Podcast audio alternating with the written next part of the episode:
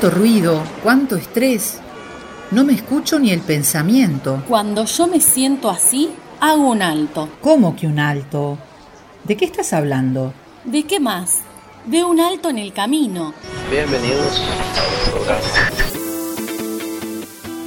Un alto en el camino. Conversaciones para crecer en la fe. Un podcast de misioneros digitales católicos en el cual J.R. Arevalo y Anabela Oros presentan entrevistas con cristianos que viven su fe y con su servicio transforman vidas y dan testimonio del Evangelio.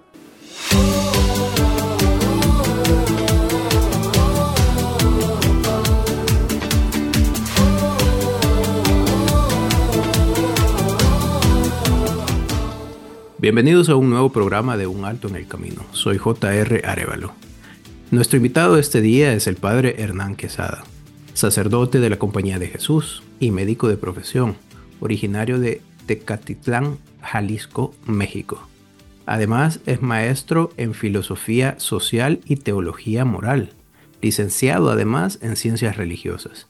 Está presente en Twitter e Instagram y lo pueden encontrar como Hernán Quesada SJ. Desde ya los invitamos a seguirlo.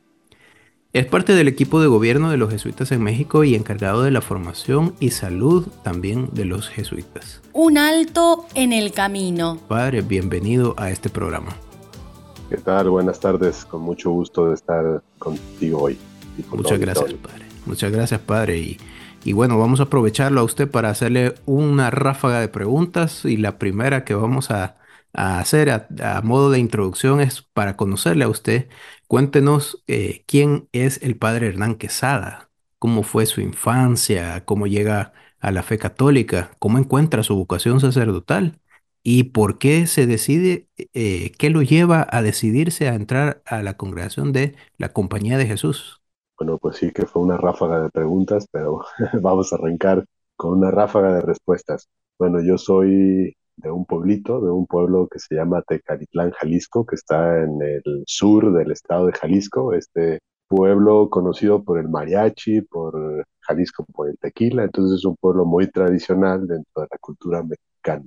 Yo, bueno, pues crecí en una familia de tres hijos, eh, tuve una hermana mayor que yo, luego tengo una hermana menor que yo y soy el único, el único hombre de, mi papá, mi, mi mamá, que, que bueno, se, casaron, nos tuvieron y ahí crecí, tuve una infancia feliz en el pueblo, eh, aunque nunca me gustó mucho la vida de pueblo, este, no soy de, no, no, no, mis hermanas les, les, encanta el campo, este, los animales, este, la montaña, y me decían, vamos a ir al rancho, y yo decía, este, sí, me ponía mi camisa cuadrada, mis botas, mi sombrero, y luego decía, me voy a quedar en la camioneta a leer un rato porque este, hay mucho polvo, hay mucho lodo, yo nunca fui muy campirano.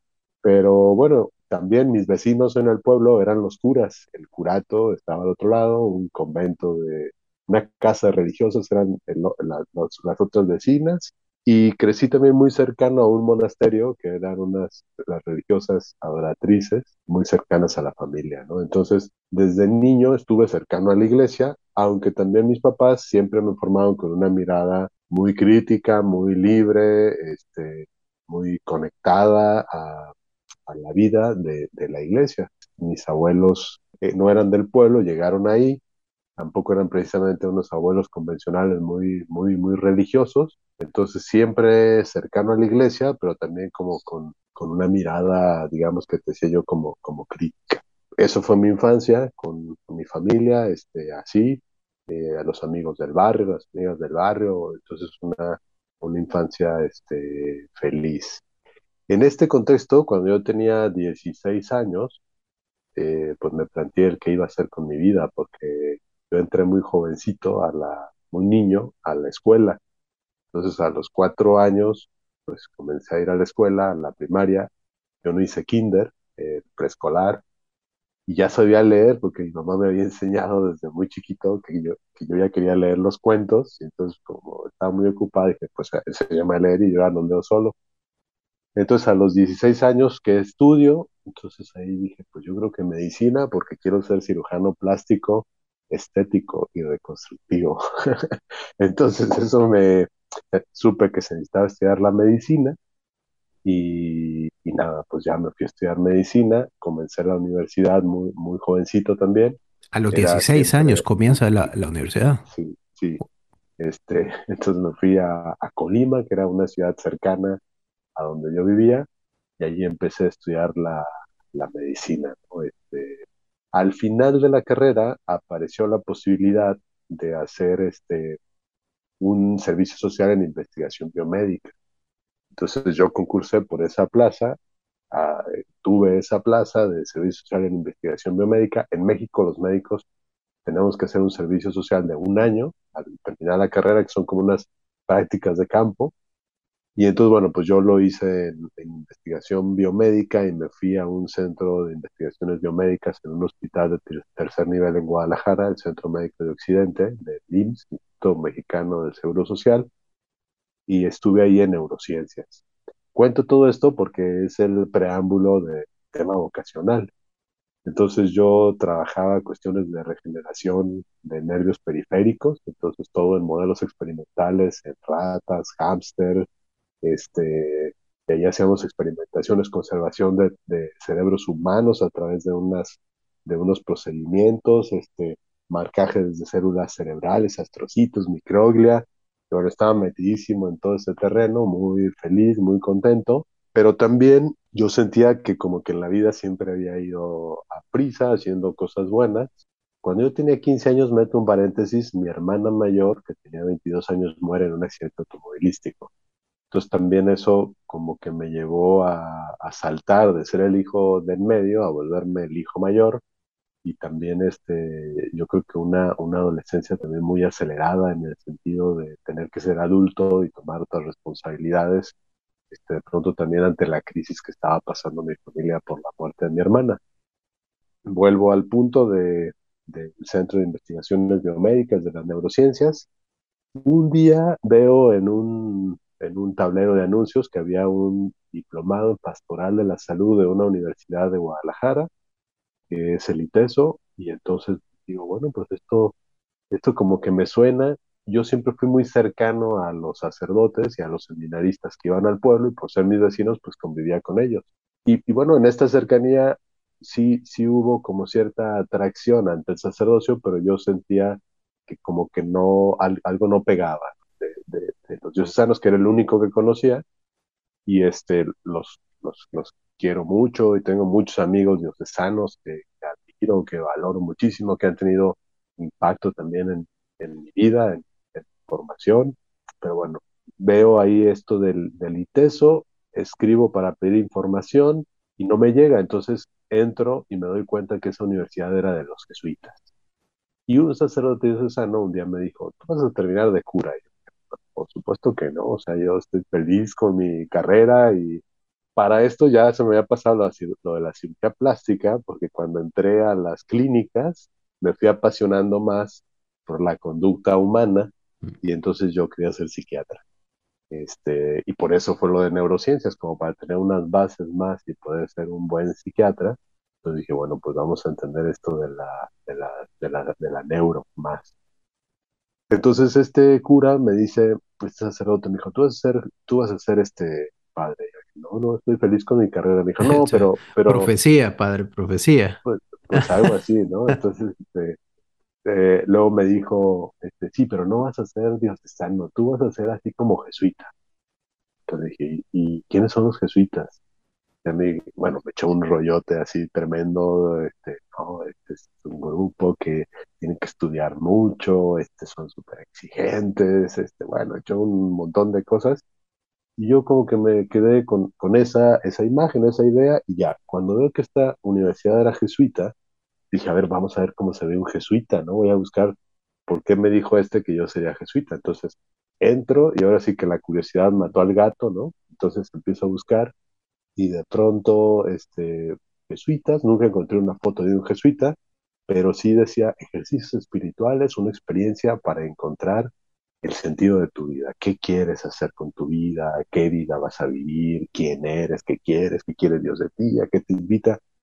Yo dije, yo necesito esto, ¿no? En la, en la sequedad de una vida dedicada a la investigación y a los experimentos y a, y a observar ratas y a hacer disecciones en animales experimentales y trozar nervios periféricos y reconectarlos, pues, pues dije, yo necesito saber profundamente qué quiero en mi vida, ¿no? Este, qué quiero hacer con mi vida. Y, esto, eh, perdón, un paréntesis, ¿esto a los cuántos años ya, padre? Porque más o menos en mi cabeza 24 por ahí. No, 21. Yo entré a la compañía de 23. Ah, acuérdate que yo entré muy joven a la universidad, entonces son los seis años y medio de medicina que hice. Ah, ok, no, sí, es que estaba tomando como referencia la carrera en, que conozco en mi país y ahí son ocho años, entonces dije 16 más, más ocho son... En México son seis y medio. Ok. Seis años, pero yo hice seis y medio por este, este experiencia en las neurociencias. Me, me tuve que aventar un verano científico que duraba seis meses, el verano entonces, este, me alargué seis meses más. Sí. 22 años entonces, entre 21 y 22. 21, 21, sí, tendría 21, 22, sí. Entonces, bueno, pues voy a estos ejercicios y en esos ejercicios llega un jesuita y nos cuenta que esto es diciembre de 1997, que había sucedido en Chiapas una masacre donde habían asesinado a 45 indígenas en Acteal. Y, el sacerdote nos cuenta su experiencia de estar en el funeral de, estos asesinados, masacrados, y el sacerdote lloraba, ¿no? Entonces eso fue un primer punto que me, me, sacudió como decir, un sacerdote que llora, que siente, que está tocado tan fuerte por la realidad, la manera de celebrar la Eucaristía, yo, decía, esta es una Eucaristía como conectada, sentida, real, donde no, qué raro me parece esto, ¿no? y me llamó mucho la atención. Y, y luego, pues me movió como el decir, ah, caray, en México pasan estas cosas, hay tanta pobreza y yo qué, o sea, yo, yo qué, o sea, mi vida, cómo se va a conectar con esta realidad, eso qué hago cuando me doy cuenta de tanta necesidad, de tanta miseria, este, en mi gente, en mi pueblo. Y esa era una pregunta que se abrió ahí. Y luego otro jesuita nos compartió su vida y él había sido el secretario de lo social de Monseñor Romero, este, el padre Rafael Moreno Villa. Este, entonces fue un hombre muy cercano a Monseñor Romero, nos habla de su experiencia después en los trabajos para, para las gestiones con El Salvador por las cuestiones de paz. Entonces él estuvo moviéndose en las Naciones Unidas con una oficina que se montó para cabildeo sobre estas cosas, ¿no? Entonces yo decía, su corazón estaba en El Salvador, este, y ahí también la figura de Monseñor Romero, ¿no? Este, entonces, bueno, pues todo eso me sacude y entonces yo dije, estas vidas tienen sentido, estas vidas este, son apasionadas y estos pues son los jesuitas, entonces yo quiero ser un jesuita. Claro, eso se fue moviendo durante los ejercicios, ¿no? Con mucha fuerza yo decía, ¿no? Yo me imaginaba jesuita y me veía yo como en la película de la misión, ¿no? Este, con mi estetoscopio caminando por la selva, este, curando a los enfermos y en, toda esta aventura, ¿no? Y yo me emocionaba. Me imaginaba de vuelta en el hospital viendo mis ratas nadar y esto está bien, pero no me apasiona de la misma manera que me apasiona lo otro. Y ya, pues empiezo ahí un proceso que dura un año y dos meses este, para entrar a la compañía de Jesús este, un drama familiar, ¿no? Este, cuando les dije que me iba de cura, este, me la armaron este, como telenovela mexicana o colombiana, este, o brasileña, ¿no? Este, tremendo. Entonces, eh, pues al noviciado llegué yo solo, no fueron mis papás, a mis votos no fueron mis papás, y hasta mi ordenación fue mi mamá, pero este, mi, mi, hermana sí estuvo conmigo en todo, mi, única hermana, este, pero mis papás no. Entonces, como diciendo, pues no estamos de acuerdo, no nos gusta la idea de tener un hijo cura, este, jesuita, y, sobre todo era el tema, eh, más en mi papá como, como el, bueno, este, yo quiero tu seguridad, estás terminando la carrera de medicina, estás planteándote un futuro, y meterte en estas cosas, si esto no resulta, pues este, se te va a estrellar la vida, ¿no? O sea, también entiendo esta parte de mi papá, que buscaba mi seguridad, pero, pero fue una situación compleja, ¿no? Muy intensa en, en el tema de entender que me iba yo de jesuita, también no, no nos conocían, ¿no? Este, a los mismos jesuitas, y entonces, pues, esto, esto qué va a pasar con este, y estas ideas. Entro a la compañía y me mandan a Chiapas, a Teal, ¿no? Este, ahí donde había sucedido la masacre, este, al año, y ahí hice mi prenoviciado. Y bueno, una experiencia que, que irá marcando como mi vida en la compañía, ¿no? Este, muy bendecida, muy intensa, muy llena de Dios, que simbraba mis esquemas, o sea, acuérdate que yo de niño decía que no me gusta el lodo, y, ni el campo, ni, los pinos, ni nada. Sí, Chiapas, era este, el todo lo que daba. Caliente también, ¿no, padre? Era en los altos, fíjate, esta es una zona ah. fría de mucha lluvia, más bien fría, este, porque yo estaba en esta, en esta zona acompañando un proceso que hacían los jesuitas con los refugiados por la, por la guerra de Chiapas. Entonces se atendían 10.500 personas que eran refugiados que habían tenido que dejar sus casas para tratar de pues protegerse de lo que había, no, la persecución que había de los grupos paramilitares en ese momento en Chiapas.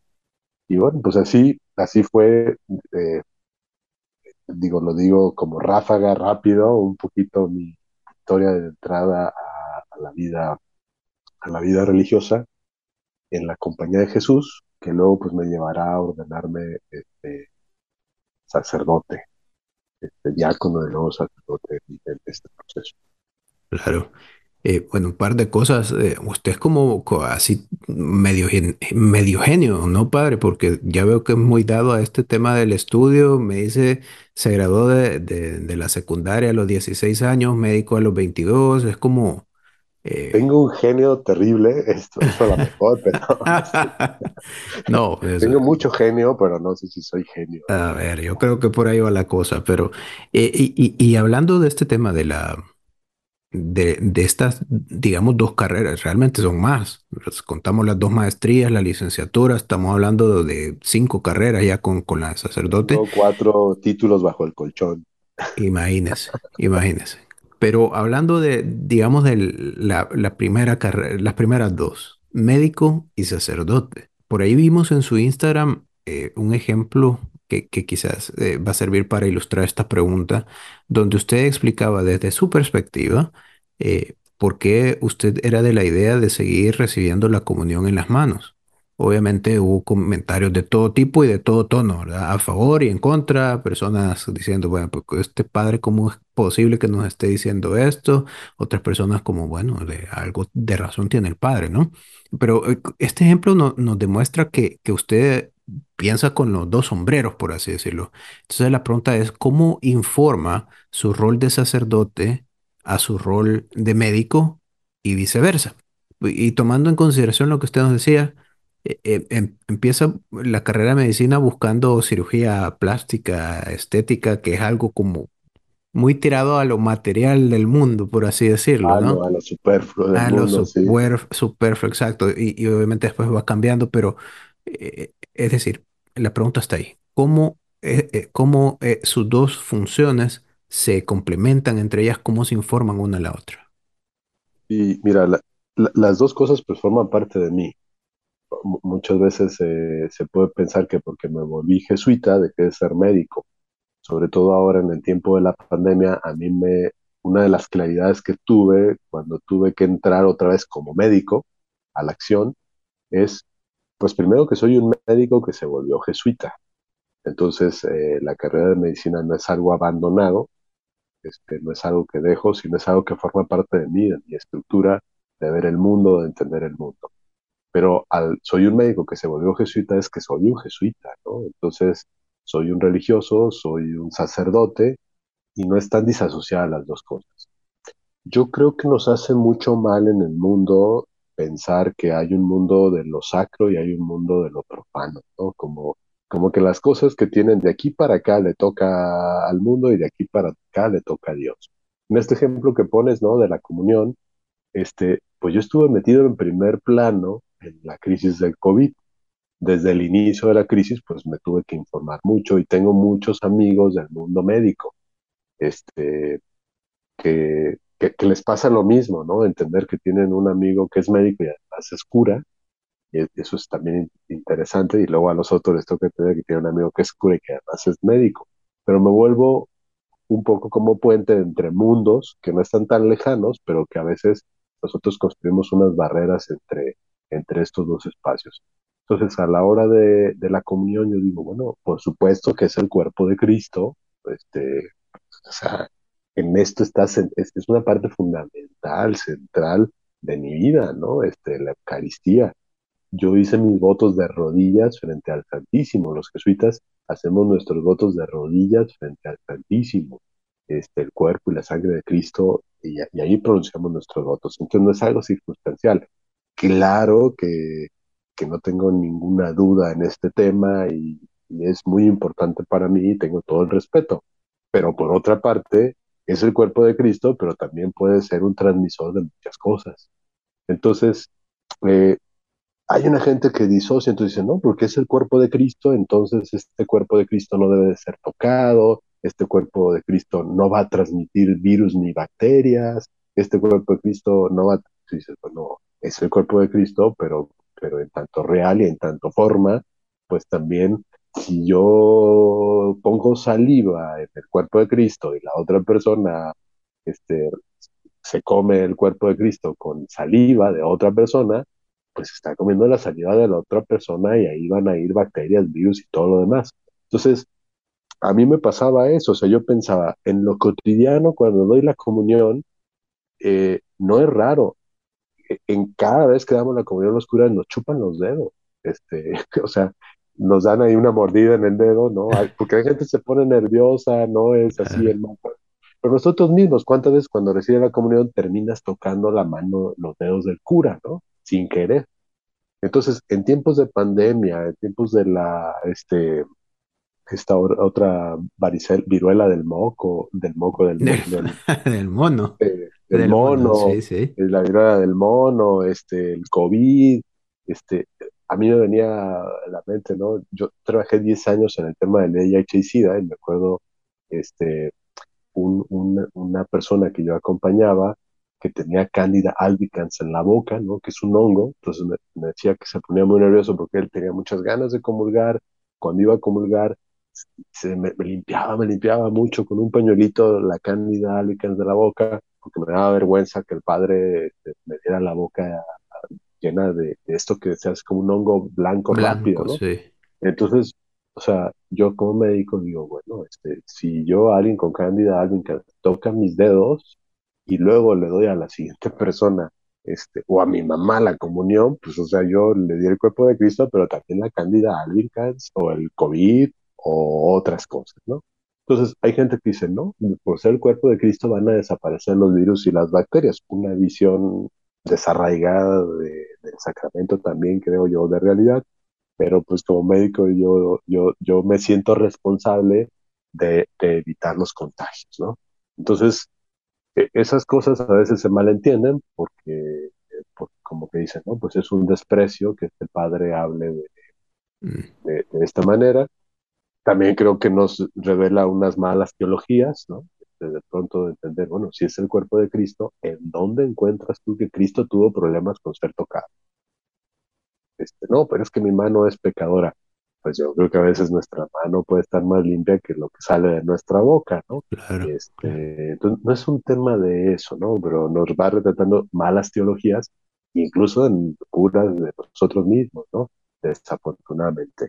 Pero, pero bueno, ahí se me, se me cruzan las cosas. Eh, me, pasa este, otras, otras veces que, de pronto me llaman para, padre, si puede ir a darle la unción a un enfermo. Entonces yo llego, eh, pues yo llego y automáticamente empiezo a oír la, la familia, hago preguntas, eh, la unción, qué tiene, cuándo empezó, y entonces empiezo a decir, pero esta señora está deshidratada, lo que necesita es que le ponga un suero o se va a morir, verdaderamente se va a morir. Entonces empiezo y la gente va quedando como, este, pues, eh, no, no, es, el doctor al que, al que llamamos. Tráiganme, esto, vamos a ponerle este, esto, ¿no?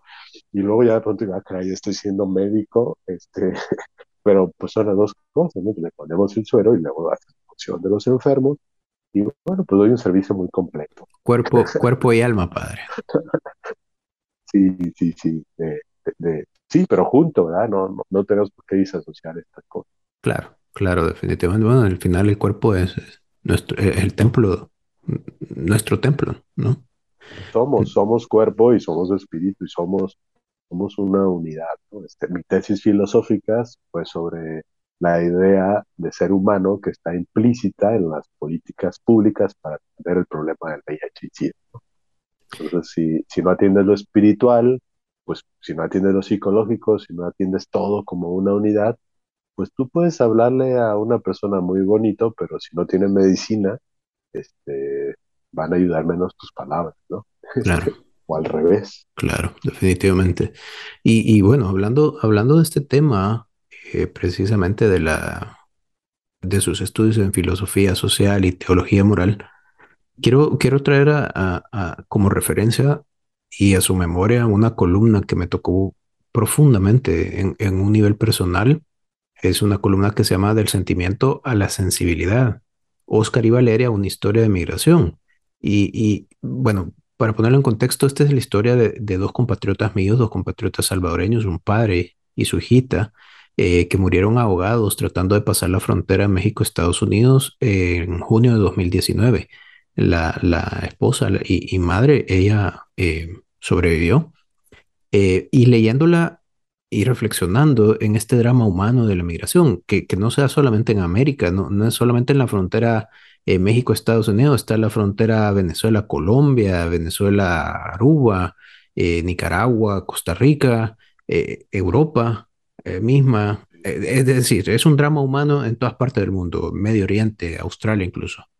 Eh, en, esta columna yo puedo ver los tonos en su forma de, dirigirse, en su forma de hablar, puedo hablar, puedo ver estos temas de, lo social y lo moral, ¿no?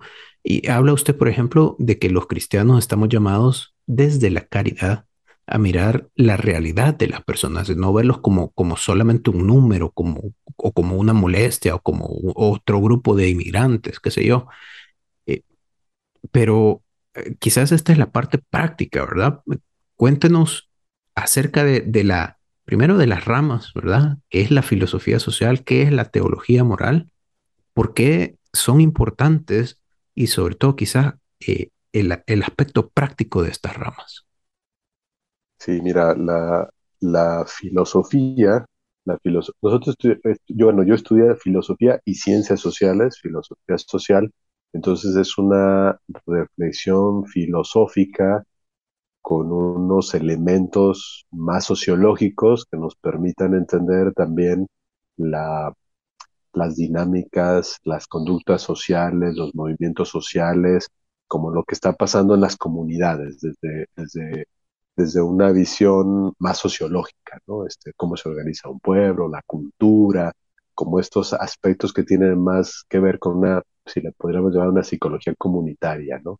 Cómo se mueven las cosas, cómo se mueven las relaciones.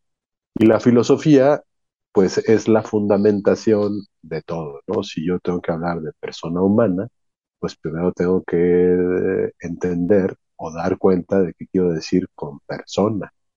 Si yo tengo que hablar con migración, yo te puedo decir, bueno, ¿tú, tú crees que migrar es un derecho? Y me vas a decir que sí. ¿no? Tenemos, y, y luego ya te digo, ¿y por qué? Porque es, porque es un derecho migrar. Entonces, este, ahí ya entramos en unos terrenos justamente donde necesitas echar mano de la filosofía y de las ciencias sociales y de la teología también, ¿no? Este, eh, porque la persona no la, no la podemos ver como de manera fragmentada o a pedacitos.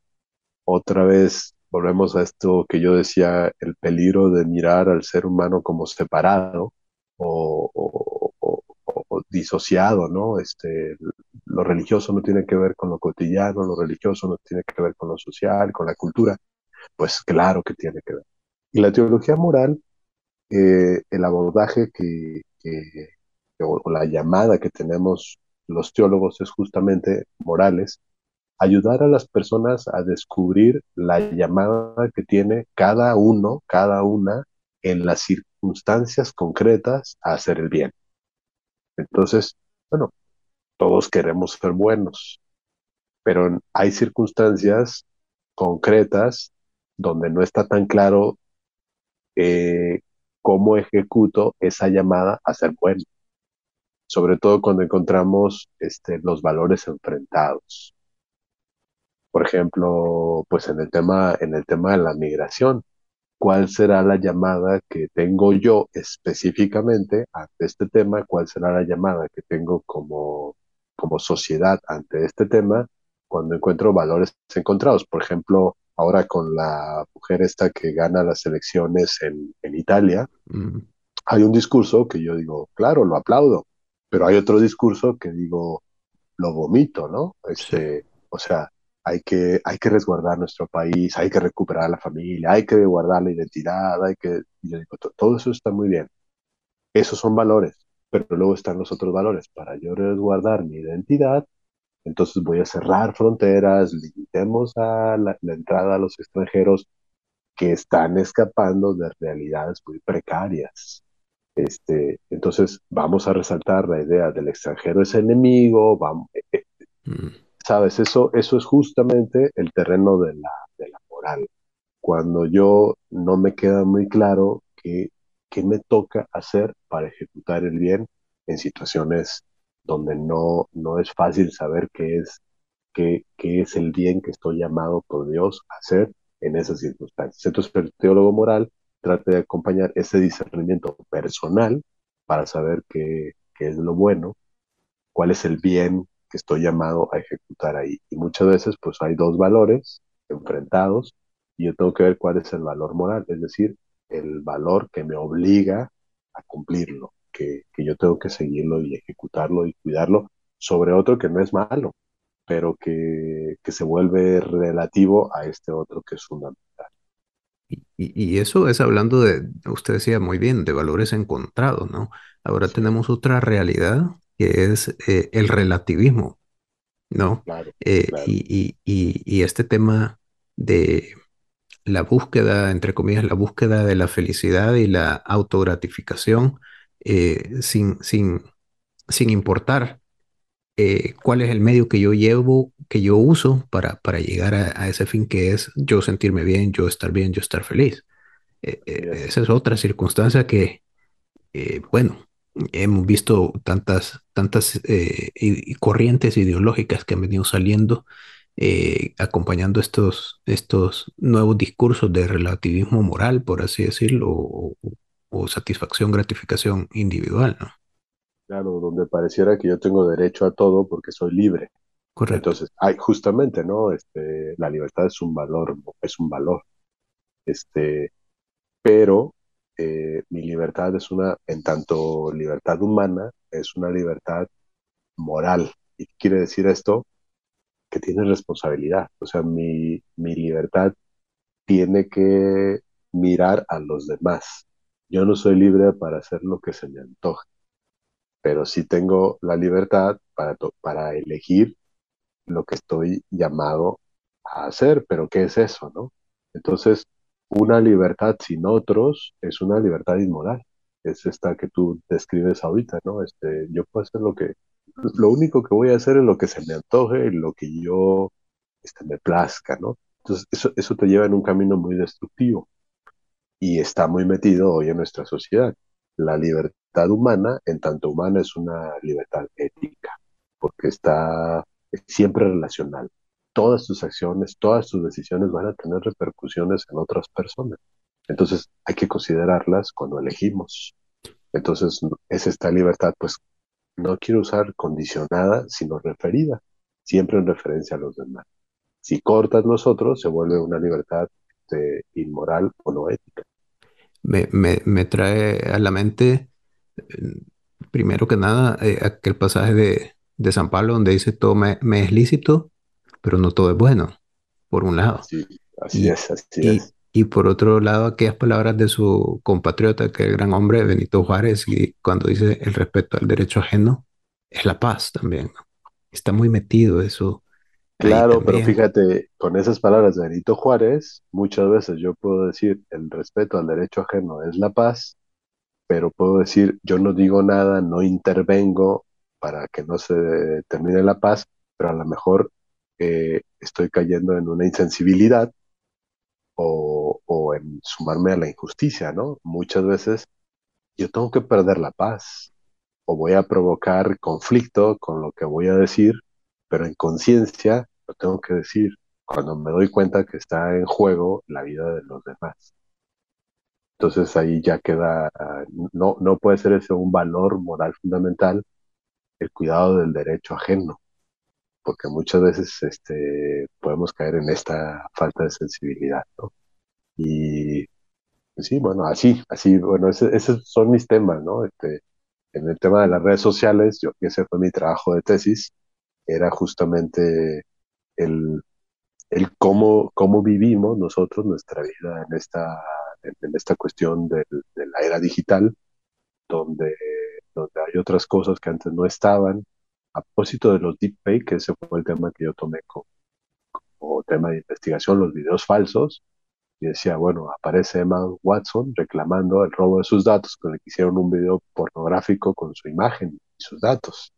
Y ya tiene derecho a reclamar la protección a la víctima. Entonces, legislemos que las redes sociales censuren. Entonces queda tocado el derecho a la libertad de expresión. Entonces, ¿qué hacemos? ¿Cuál valor se va a imponer? ¿Proteger a la víctima o la libertad de expresión? Tocas uno o tocas otro y vamos a perder. ¿Cuál es el valor que se impone ante una circunstancia de estas? Puedes escuchar todos nuestros programas de Un Alto en el Camino en Spotify, YouTube, Apple Podcast, Google Podcast, Anchor FM y Radio Public. Búscanos como Un Alto en el Camino.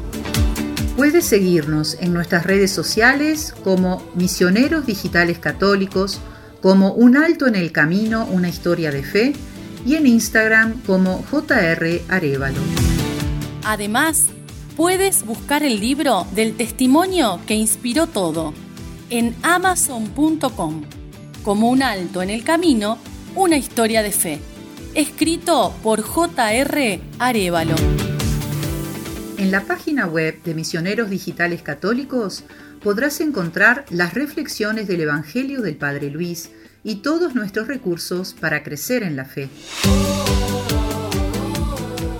Suscríbete a nuestro canal de YouTube, en donde encontrarás nuestros podcasts, las reflexiones del Evangelio y misas del Padre Luis, MDC Kids y muchos recursos para crecer en la fe.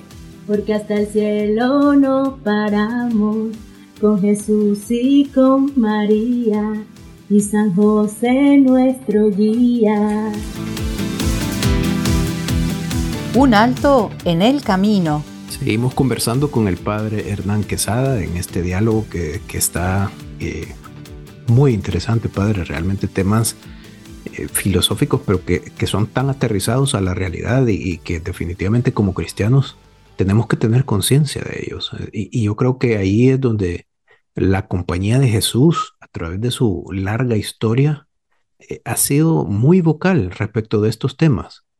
la persona como individuo sus eh, libertades, sus derechos, eh, su dignidad, pero, pero también la persona dentro de, un aspecto comunitario, dentro de una eh, realidad gregaria y, natural del ser humano. Se me vienen tres, tres ejemplos claros a la cabeza respecto de, este discurso jesuita. por ejemplo, en los tiempos de la, de la colonia, sobre todo en Brasil, donde la compañía hizo grandes esfuerzos para proteger a los pueblos nativos de la voracidad de la conquista, estableciendo misiones en, la profundidad del Amazonas. Eh, se me viene a la mente también el tema eh, nuevamente del Salvador, el, asesinato de los jesuitas en plena eh, guerra civil salvadoreña.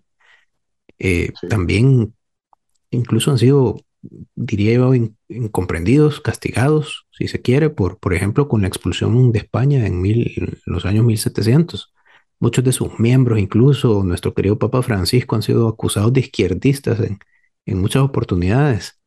Eh, ¿Por qué cree usted que, que, la compañía de Jesús ha estado rodeada de, de tanta controversia, si se quiere?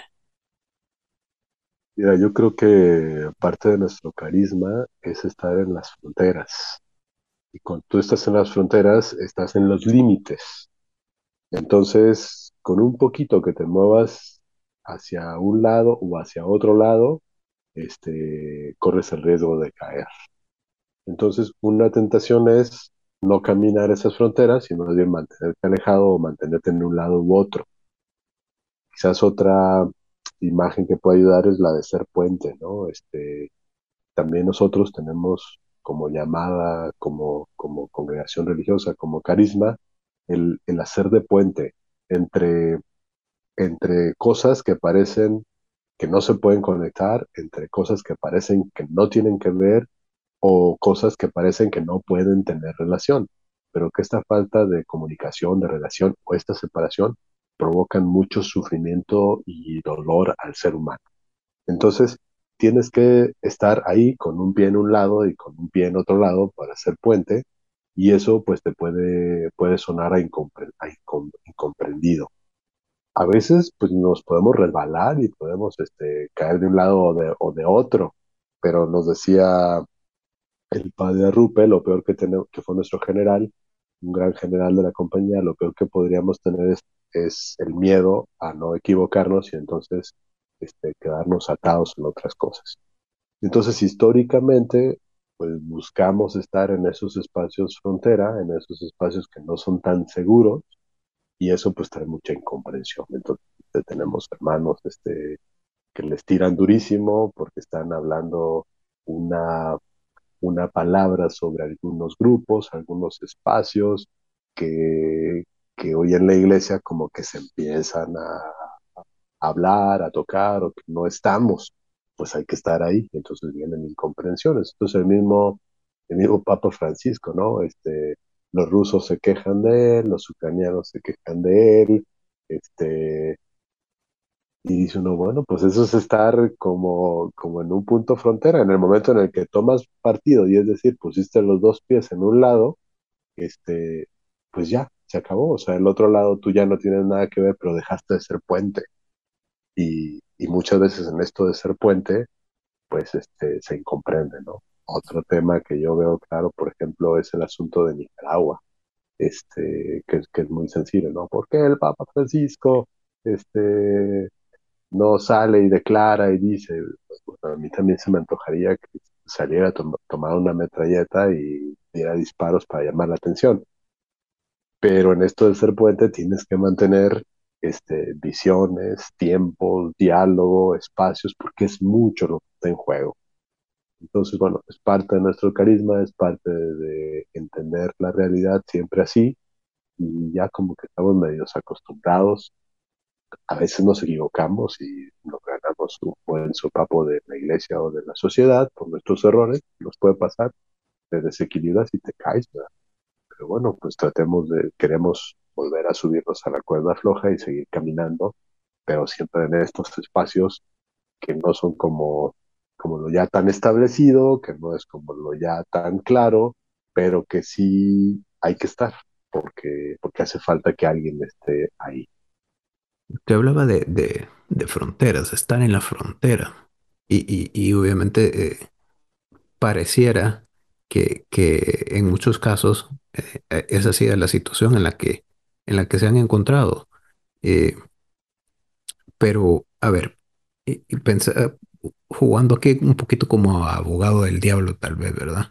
Eh, hay personas que dicen, es que hay una realidad. Es imposible quedar bien con todo el mundo, ¿verdad? Y, hablando de todo el mundo, me refiero a todo el mundo, como usted decía, el caso eh, de, Rusia y Ucrania. Y, lo podemos ver eh, en, en, cualquier magnitud o escala, ¿verdad? Una escala mundial, una escala por país, una, una escala geográfica por país, por estado, por comunidad, por región, hasta cantón, colonia. ¿verdad? lo cierto es que estamos hablando de, de individuos y, y también eh, quizás mucha de la crítica es por qué, por qué se meten en esos temas. Esa, esa es la, quizás le, la iglesia lo suyo no se metan en esos temas. Y por otro lado, hay otra gente que dice, no se meten lo suficiente, porque con esto tal vez de ser puente, eh, no toman partido. Y cuando toman partido, entonces van a quedar mal con alguien. Entonces, ¿por, por qué, por qué tomar esos riesgos? Usted decía, muy, muy bien, el, padre Arrupe decía, tenemos, no, no, no podemos tener miedo a equivocarnos, pero ¿por qué la compañía de Jesús tiene que ser esa voz? Pues nosotros distinguimos que eso es como nuestra, nuestro carisma, nuestra vocación como, como orden, ¿no? Por eso también eh, nuestra formación tiene que ver con otras ciencias. O sea, no, no solamente nos formamos en filosofía y en biología, sino que tenemos una formación en otros campos. Eh, si, si, si quieres servir de puente entre la fe la ciencia, necesitas este, ser científico y necesitas eh, ser hombre de fe. Entonces, en, el tiempo que yo estuve trabajando en el tema del VIH y SIDA, este, bueno, me oía el mundo médico porque era médico y un poco, bueno, pues además era cura. Y me oía el tema de la iglesia porque era religioso y además este, soy médico.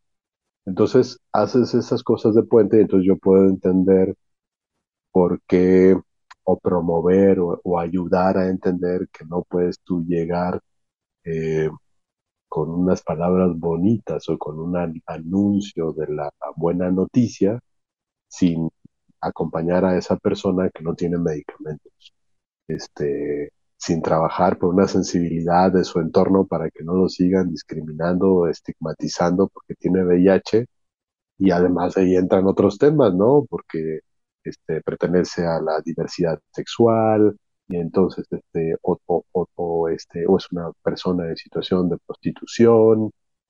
Entonces nos vamos metiendo en muchos otros temas que no no puedes no meterte pero hace falta que alguien se meta. Entonces parte de nuestro carisma tiene que ver con eso. No somos los únicos pero digamos ni todos estamos en estas cosas pero sí este es como nuestra vocación no este la compañía de Jesús nace para esto. Fíjate que Benedicto XVI cuando tuvimos una, hubo una reunión de los jesuitas con él en, una congregación general, y entonces Benedicto XVI nos dice, este, jesuitas, les pido que hagan lo que hizo el padre Arrupe, lo que hizo Mateo Ricci y lo que hicieron los jesuitas en las reducciones jesuíticas en América. Estas tres cosas fueron condenadas por los papas de otras épocas. Eh, las revoluciones jesuíticas de, o sea, pues, obligaron, ¿no? Y luego vino la supresión, o sea, nos echaron de los territorios de la Nueva España y luego vino la supresión. Mateo Ricci fue condenado también, a este jesuita que fue este gran misionero en China, pero que llegó y se vistió de mandarín y entonces se metió a la enseñanza de las matemáticas y se volvió amigo del emperador y entonces fue como el gran misionero este, en China y también fue criticado por eso y señalado por eso. Y luego el padre Rupert que también tuvo sus, sus tensiones, ¿no? Entonces, pues eso era como reafirmarnos la iglesia, y era Benedicto XVI, no Francisco, porque hubieran dicho, ah, no, pues qué chiste, ¿verdad? Este de los míos, del, del, mismo, equipo. ¿no? no, fue Benedicto XVI con, con mucha con mucha, este, con mucha profundidad. Pablo VI hay otro discurso muy bonito que apreciamos mucho que nos dijo a los jesuitas que dice, este, los jesuitas están llamados siempre a estar en la frontera. Entonces, este, las fronteras del conocimiento, este, no solo las fronteras geográficas. Entonces, este, ustedes tienen que estar ahí, ¿no? Y, bueno, pues nos toca. Entonces, eh, es parte del carisma. Si dejamos de hacer eso, este, pues vamos a estar mal. usted tiene presencia en, redes sociales, en Twitter e, en Instagram, no sé si tendrá otras, ya nos contará. Eh, creo que la presencia más fuerte es en Twitter porque obviamente es, eh, la red social se presta a ser un poquito más vocal. Eh, Instagram de repente es más, más visual, ¿no? Y, y, obviamente con ese celo eclesial que usted tiene acerca de estos temas, del individuo y de las comunidades. eh, hace varias reflexiones y por eso nuevamente la invitación a todos los que nos escuchan a, buscarlo en redes sociales. Eh, Hernán Quesada SJ. Eh, pero quiero tirarle una pregunta y, se la voy a devolver. Creo que ya no me recuerdo si fue en Twitter o Instagram que usted hacía la, pregunta y le, y le, hacía al aire, ¿verdad? Todos los que lo leyeran. Entonces se la hago yo hoy a usted. Hoy, actualmente, Padre Hernán Quesada, ¿cómo está? ¿En dónde está? ¿Y a qué lo invita Dios hoy en esta realidad que se encuentra? Bueno, pues el, eh, eh, eh, trataba de hacer conciencia, ¿no? invita al tener conciencia de nuestra realidad, de dónde estamos, de cómo estamos y, a qué Dios nos está llamando. Este, ¿cómo estoy? Yo creo que no, no quiero caer en el espacio común de decir estoy bien.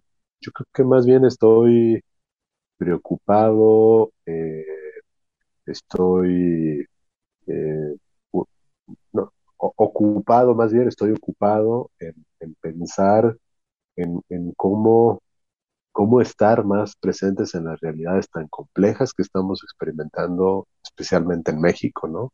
después del asesinato de nuestros hermanos en la Sierra Tarahumara, que fue el 20 de junio, ¿no? Estamos a 100 días. Eh, ahorita terminada esta reunión, tenemos una reunión del núcleo con los obispos que estamos pensando en qué hacer. Entonces eso me tiene como ocupado, ¿no? Pero también estoy esperanzado. Yo creo que en estos tiempos también siento al Espíritu presente moviéndose. Y, y, esta esperanza también brota del donde estoy ahorita. Ahorita estoy en Berkeley, en California, este, visitando a uno de los jesuitas en formación que está haciendo unos estudios sobre eh, teología, ecoteología, toda la cuestión de cuidado de, la, de nuestra casa común, ¿no? Entonces él es un doctor en química, tiene un doctorado en química con una especialización en polímeros me, explicó que eso tiene que ver con los plásticos y lo que no se degrada. Entonces tiene una inquietud. Él es hermano jesuita, no es sacerdote, es hermano. Y está aquí en, en, este en la universidad, en nuestro centro teológico en Berkeley y en la Universidad también de California, llevando algunos cursos sobre estos temas. Entonces, venir aquí a visitar a Hugo es, es parte de mis funciones como encargado de la formación de los jesuitas y a mí me anima, ¿no? La semana pasada estaba en Brasil, la otra semana estaba en Chile y ahora estoy en Estados Unidos. Y ir viendo a estos hermanos metidos, apasionados, pensando, pues me hace estar muy esperanzado.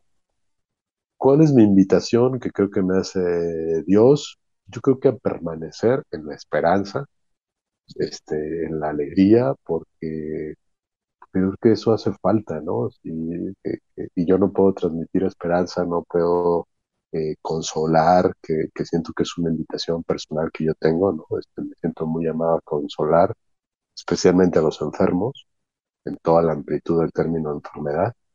Este, pues sí, yo no estoy esperanzado y feliz. Entonces, bueno, estoy, estoy feliz, esperanzado, ocupado, con cierta preocupación, si le puede llamar así, por lo que acontece, pero esperanzado de, de apoyar y aportar eh, por esto que veo de los jesuitas jóvenes, los que están en formación, que me emociona, ¿no? Que digo, pues hay futuro, este, son pocos pero muy tremendos, este.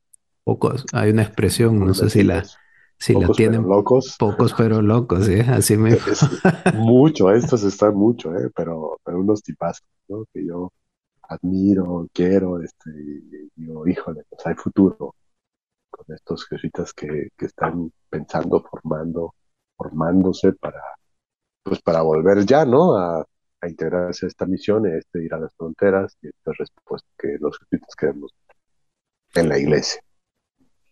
Increíble labor, padre. Eh, creo que pasa muy ocupado.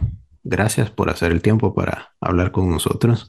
Y para ir cerrando este conversatorio, le vamos a hacer la, pregunta de rigor para esta segunda temporada de Un Alto en el Camino.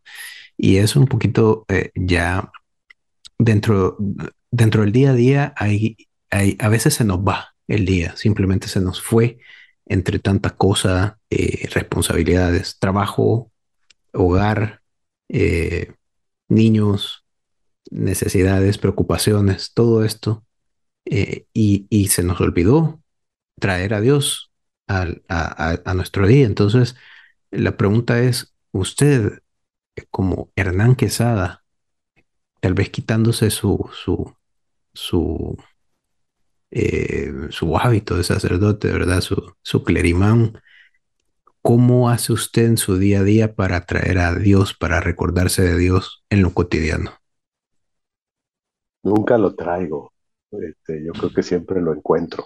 Este, entonces, este, es eso. O sea, yo creo que a veces cuando voy desvelado en un avión, este, cuando estoy en una charla, pues, pues siempre estoy como muy consciente o atento a darme cuenta de que Dios está eh, que Dios se me manifiesta y, más bien lo que sí no dejo de hacer y es algo que ah, tenemos muy marcado los cositas es en la noche darme cuenta, ¿no? O sea, hacer como una especie de corte de caja y decir, este, pues hoy donde estuvo Dios, donde lo vi, que me dijo, que sentí, que pensé, y que me está invitando en lo que pasó hoy, ¿no? En este día. Entonces, es hacer conciencia de un Dios que está y que estoy descubriendo y que yo creo que eso pues hace un padre de familia, ¿no? no es como traes a Dios, sino como te das cuenta que Dios está en, el hijo que me llamaste la atención, en el hijo que diste de comer, en la hija que, animaste, eh, en una mirada rápida a, tu esposa, a tu esposo, este, ¿no? Este, una sonrisa de, la cajera, del cajero, del centro comercial. O sea, es este de encontrar a Dios en todas las cosas, que es algo también fundamental de nuestra espiritualidad este, que nos debo San Ignacio de Loyola.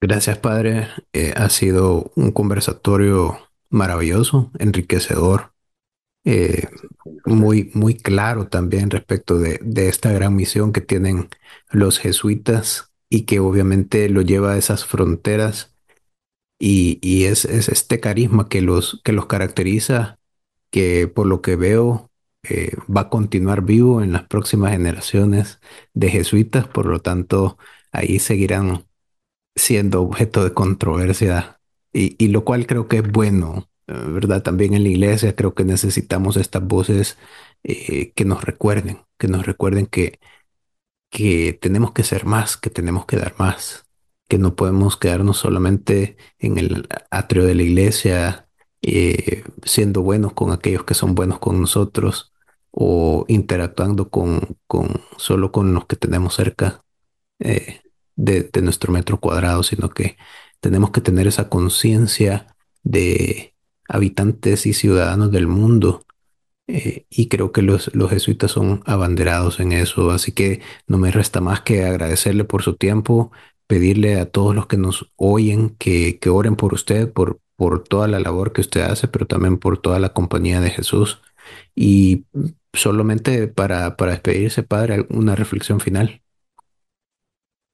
Nada, pues primero, José, gracias por, por, esta, por esta invitación y yo creo que, me anima, ¿no? Ver esto que también tú haces como, como parte de este proyecto que me cuentas que se va sumando tanta gente, me anima a saber que no estoy solo, que no estamos solos y me recuerda que somos iglesia. Y yo eso quisiera como invitar a quienes nos, nos han escuchado en esta, en esta grabación, pues que nos sintamos parte de un mismo cuerpo, unos de un lado, otros en otro, otros, otro, unos jalando, otros empujando, pero este, vamos, y, que estemos muy abiertos a lo que el Espíritu nos está diciendo. Los cristianos hacemos mucha falta en los tiempos de crisis y hay muchas crisis.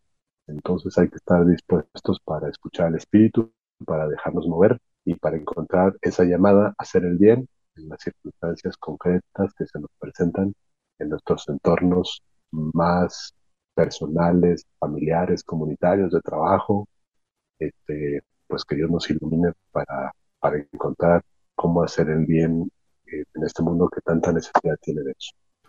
Amén, Padre. Muchas gracias por, por este tiempo. Muchas gracias por estas reflexiones y gracias a todos los que nos han sintonizado en un programa más de Un Alto en el Camino.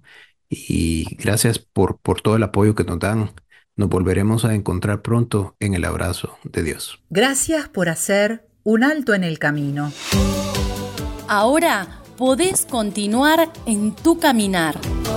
Nos encontramos en el próximo programa con otra historia de fe.